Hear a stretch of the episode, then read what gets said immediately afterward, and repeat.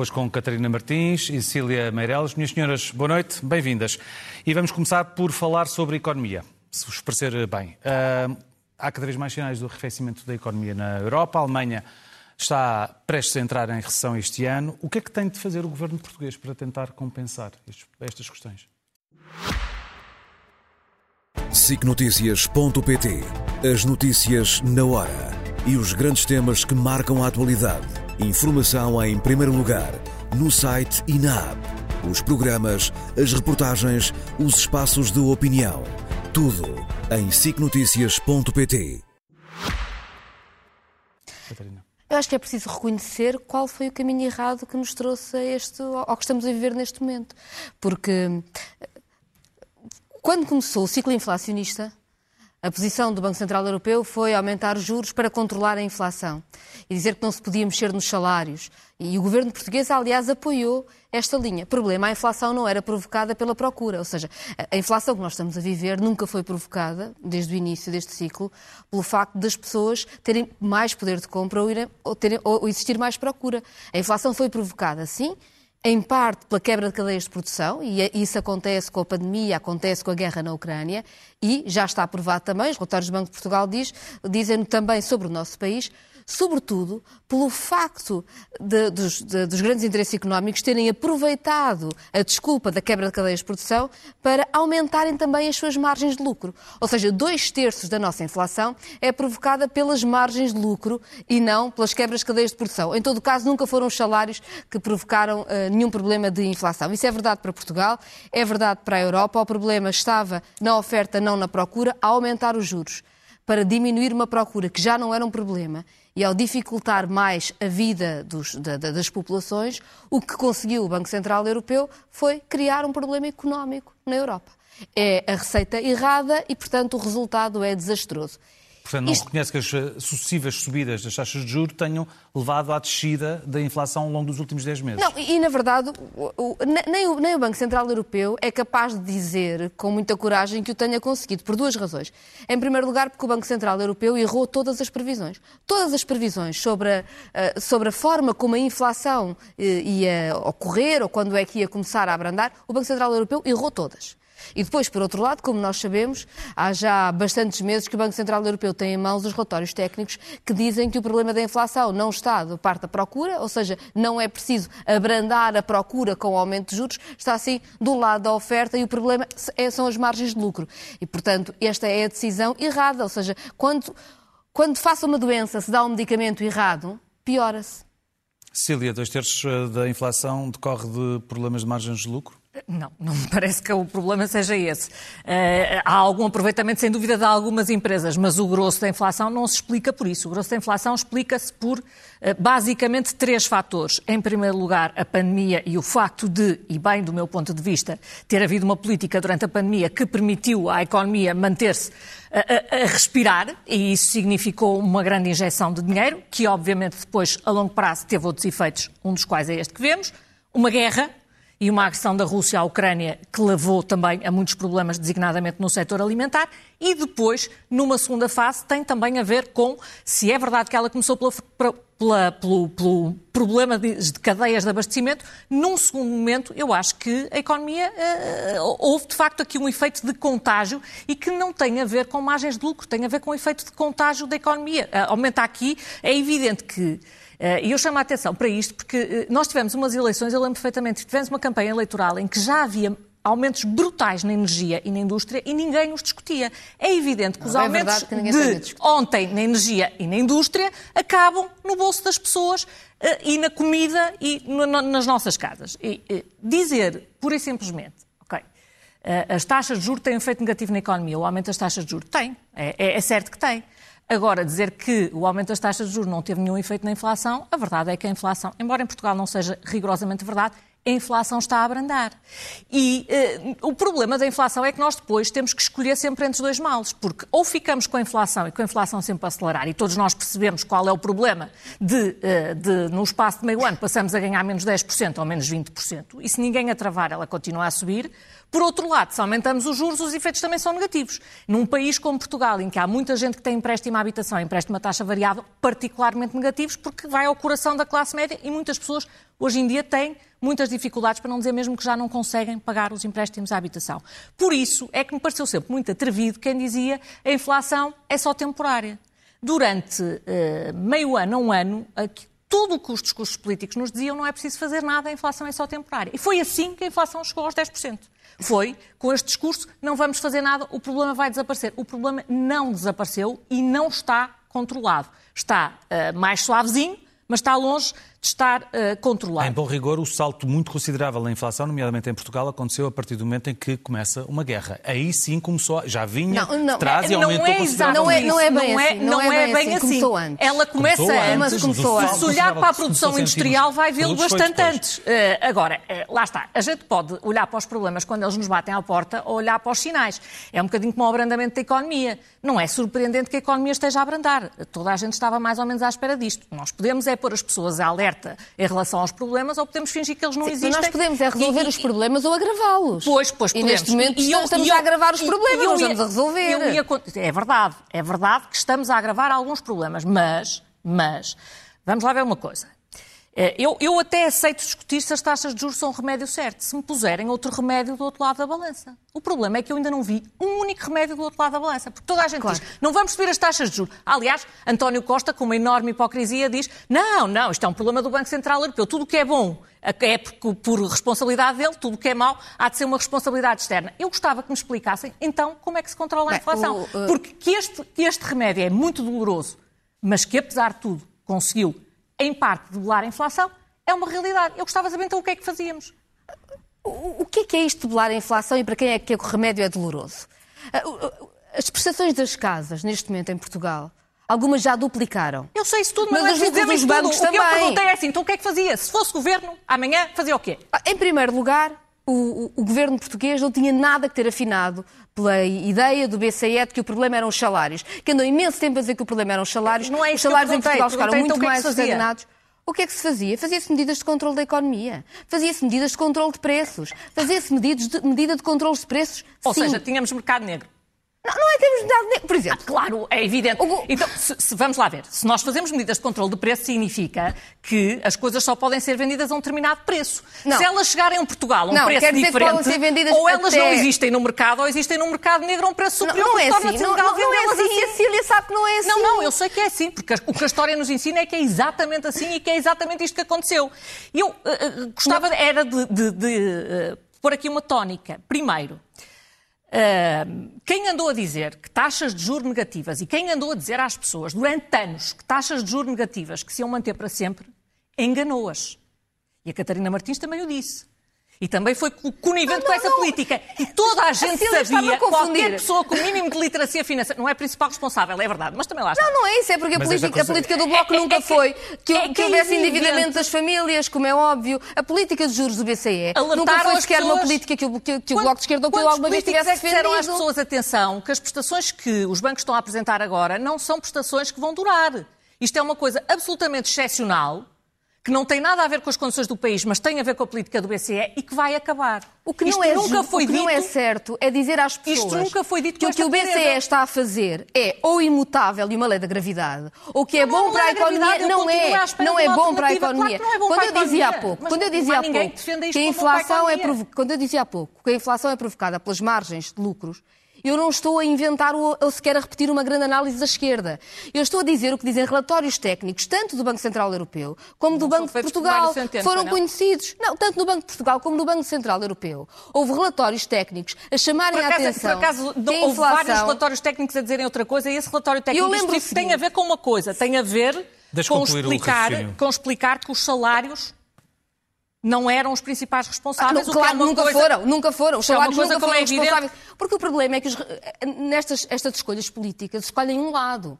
E o lado que foi escolhido foi cortar os salários, foi cortar o poder de compra, foi fazer uma transferência dos rendimentos do trabalho para os grandes interesses económicos. É isso que está a acontecer. As margens de lucro aumentam. Porquê? Porque as pessoas estão a pagar mais, estão a ficar com menos salário para permitir margens de lucro maiores numa altura em que há problemas de cadeias de produção e cadeias de abastecimento. Vamos Ou seja, o capital posso, posso não leva aqui um tostão de prejuízo e os salários encolhem todos. Eu queria só terminar com uma coisa.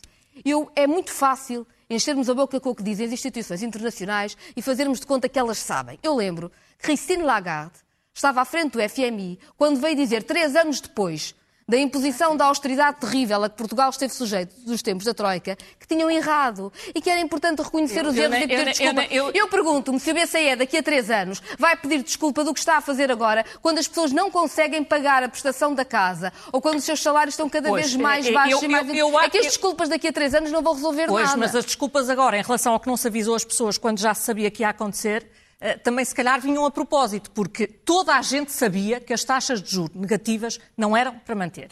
Claro. E em Portugal criou-se a ficção política de que elas não existiam. E o resultado está à vista. Essa ficção Agora, foi criada que... para não aumentar salários. É uma ficção não, não, que é feita por quem quer um país de baixos salários. Foi, essa ficção foi criada por quem não queria reconhecer que havia uma série de políticas que só estavam a ser possíveis porque o Banco Central tinha uma máquina de dinheiro ligada. Essa, essa foi a ficção a única da máquina de dinheiro que Portugal Agora, tem é quem trabalha. Eu acho que, há duas, acho que há duas coisas fundamentais e que importa perceber. Nós já vamos a caminho de setembro.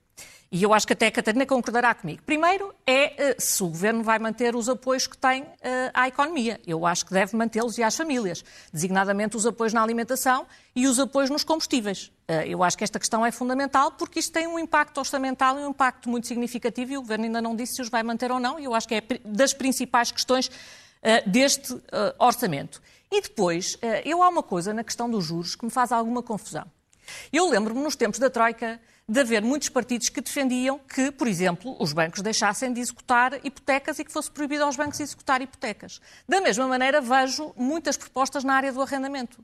Eu gostava de perceber porque é que se propõe, por exemplo, o congelamento de rendas, mas depois as prestações ao banco duplicam e, aparentemente, isso é visto com absoluta normalidade. Eh, então, os, os, os, os, senhorios são grandes capitalistas e os, os banqueiros já, já são. É, há uma enorme incongruência nestas políticas que depois leva a que ninguém se entenda no meio disto e as pessoas não consigam é tomar decisões. É absolutamente fundamental agir sobre a banca. Não tem nenhum sentido as pessoas não conseguirem pagar a prestação da casa e os bancos estão a lucrar com o aumento dos juros. Estão a lucrar mesmo. Ou seja, a prestação duplicou, os lucros do banco não duplicaram, mas praticamente. São 11 milhões de euros por dia de lucros dos maiores bancos portugueses. 11 milhões de euros a cada dia que têm de lucro. E o que era preciso fazer era impor um máximo de que podem subir as prestações. E os bancos tinham eles que pagar, com os lucros que têm, a diferença entre a prestação que uma família pode pagar para não ceder a sua taxa de esforço e o que está nas taxas de juros do BCE. O banco pode fazê-lo. Banco os bancos estão a lucrar com o aumento dos juros do BCE e têm, que, e têm que sacar tudo isso às famílias. Não podem redistribuir. Ou seja, a ONU diz que o máximo de esforço que uma família deve fazer para pagar uma casa é 30%. O Banco de Portugal diz à banca que não deve fazer empréstimos se a taxa de esforço for superior a 50%. Use os 50% ou use os 30%, eu acho preferível utilizar os 30%. Mas se a taxa de esforço da prestação da casa fica acima desses valores e, portanto, a família vai deixar de conseguir fazer despesas fundamentais para pagar a casa, então a prestação não pode subir mais e têm de ser os bancos a encaixar essa diferença. E podem encaixar porque estão a fazer mais de 11 milhões de euros de lucros a cada dia. É obsceno. Eh, eu, eu, continuo a dizer, eh, eu em relação à habitação, continuo uh, na, na, mesma onda. Se nós construímos mais e se nós tivéssemos construído mais nos últimos anos, já agora não estávamos a ter este problema que é muitíssimo mais grave em Portugal. Mas é obsceno isto, do que, como estava a dizer no resto Catarina, da Europa. Eu, eu, não acho, eu acho que todas, todas as soluções que passam por, uh, pura e simplesmente proibir, regulamentar, regular, fazer 30 por uma linha, uh, pegando num papel e num lápis, imaginando que isso resolve todos os problemas, eu acho que pura e simplesmente Mas então, o que é, que é não governar? Vai, é ficar sentado à espera que o país não, seja eu, assaltado? Eu, lições, eu lições de governo não vou ter. Eu lições de governo não vou ter. Porque então, eu, eu, acabei de perguntar. É não, sabe o que era governar? Era no tempo em que esteve a apoiar o governo ter-se construído mais casas, que já este problema não acontecia. Isso é que é governar. Construção não falta só em Portugal. Isso, não só, falta construção. Não falta.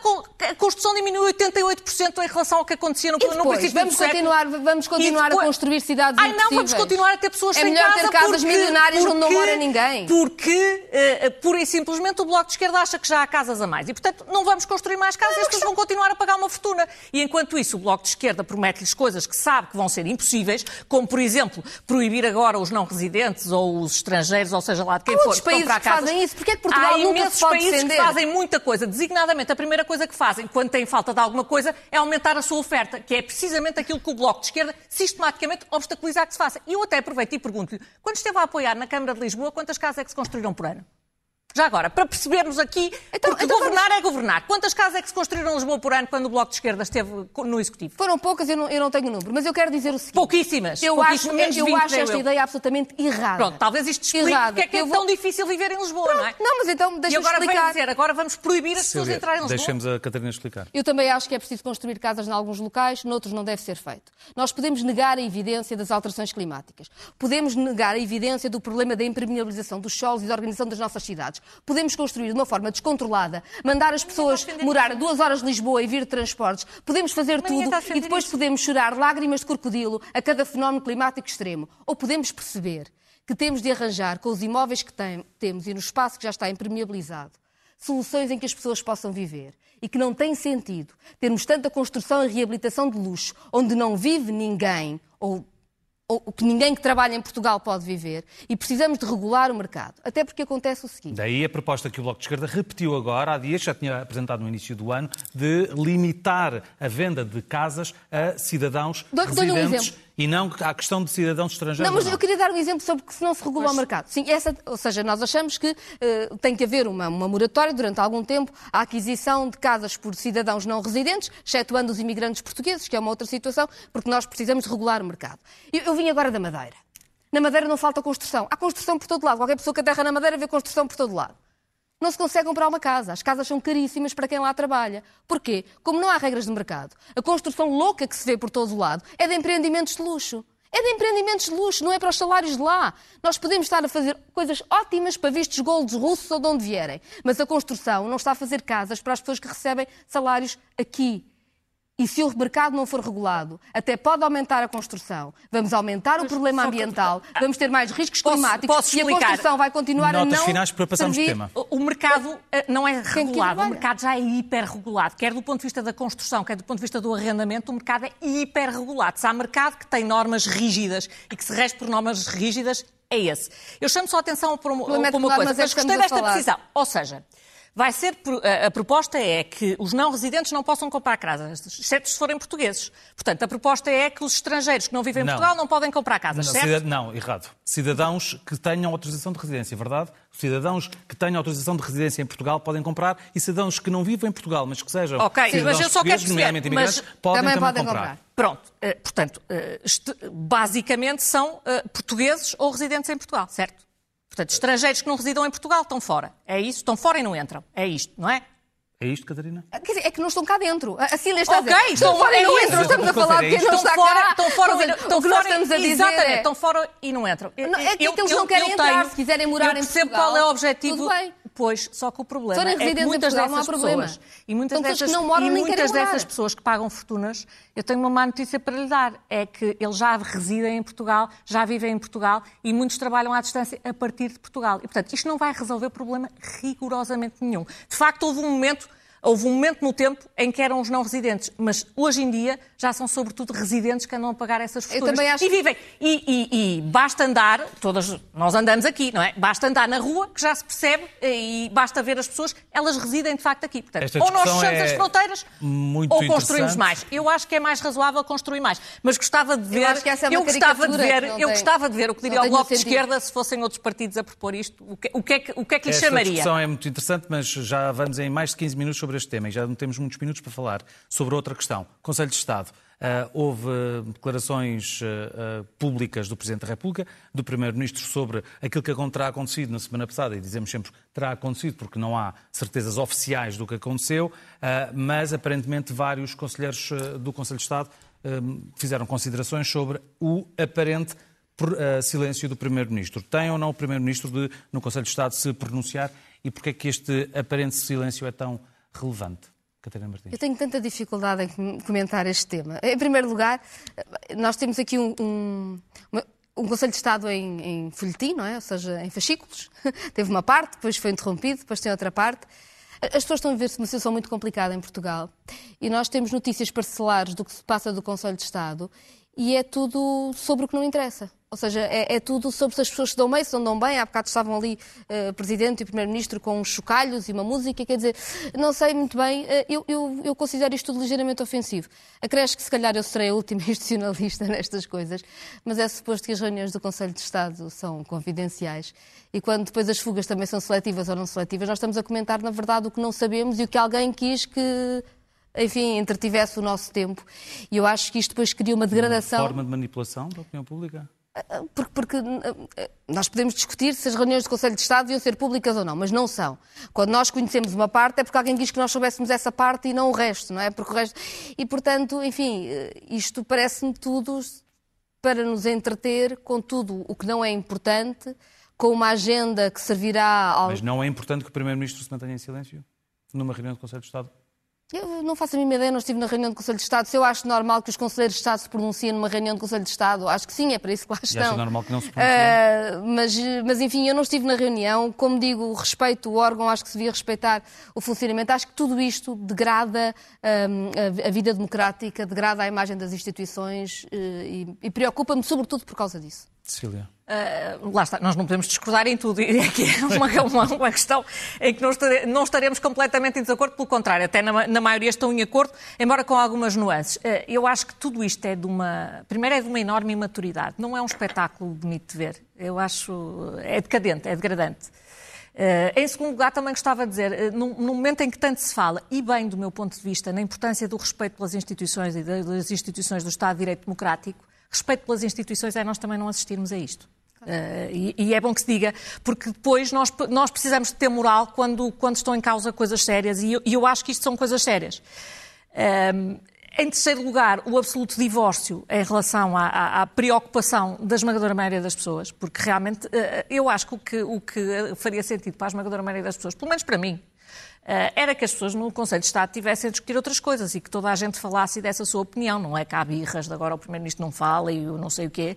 E depois, eh, em quarto lugar, eh, gostava só de dizer, eu vi o Dr. António Lopes Xavier, que é uma pessoa que eu prezo muito, dizer que, que quase que ficou chocado com, com ser confrontado com, com com um desmentido que era mentira, digamos assim. Eh, eu, infelizmente, já não me consigo chocar, porque já, já vão sendo muitos, mas, mas isto é também uma degradação das instituições que, e que, que parte do próprio Presidente da República? Bom, Ao permitir uh... que o eh, Conselho se mantenha assim e aparentemente sem alterações? Uh, eu, lá está. Eu não sei exatamente o que se passou ali. Alguma coisa me diz que até prefiro nem saber, uh, mas, mas é um péssimo sinal. É um péssimo sinal. Estamos. Posso, diga, diga, diga. 30 segundos. Diga, diga, diga. Uh, só pelo seguinte, eu, eu entreguei hoje formalmente uh, o pedido para a minha saída do Parlamento. Foram 14 anos muito intensos, de, em que fico muito grata pelo serviço público que pude, pude prestar do Parlamento, que tenho enfim, com, com, coisas que correram melhor, outras pior. Tenho orgulho em ter feito parte de um caminho que eu acho que tornou a legislação portuguesa mais tolerante, com mais igualdade de todas as pessoas, contra todos os conservadorismos que parecia o único caminho que existia caminhos de luta como a integração de precários, houve imensas coisas que me entusiasmaram muito e que orgulho. Também sei que está muito por fazer, que este é um país eh, muito desigual, muito injusto. Sei que o Bloco de Esquerda e o Grupo Parlamentar do Bloco de Esquerda vão continuar a fazer esse trabalho com toda a força e eu cá estarei a apoiá-los agora de uma outra forma. Uh, já agora, parabéns, porque fez 50 anos há dias, verdade? Também é verdade. Há 4 dias, foi dia 7, não é? Sim, 50 obrigada. anos, parabéns. E isso faz-me lembrar outra coisa, aquilo que há uns meses disse que em setembro estamos no mês de setembro e iria pensar na vida, no futuro. O que é que vai ser o seu futuro, Catarina Martins, em termos políticos? Eu tenho alguns projetos em curso que estou a gostar muito de poder de, de, de pegar agora e ter tempo para isso. E, para além disso, às segundas-feiras aqui estou convosco na SIC. Mas isso não são termos políticos. Quer dizer, também estamos a discutir, obviamente, política, mas gostava de saber é que nos, eh, nós e aos nossos espectadores nos dissesse o que é que pensa, se ainda tem espaço para dar à política portuguesa no ativo, nomeadamente a política, em a política não se faz só as eleições europeias. A, a política não se faz só nas instituições. A política é uma entrega coletiva e uma construção coletiva de caminhos. Eu sempre fiz política muito antes de estar no Parlamento. Com certeza continuarei a fazer. Agora, como digo, há uma série de projetos que eu tinha deixado em pausa e que estou a retomar agora, novos projetos que me estão a entusiasmar muito e as minhas opiniões políticas à segunda-feira será aqui na SIC. Voltar a eleições não está no seu horizonte? Agora estou, estou mesmo entusiasmada com, estas, com os novos projetos que abracei. Catarina Martins, Cília Meirelles, minhas senhoras, muito obrigado por terem vindo. Muito boa noite.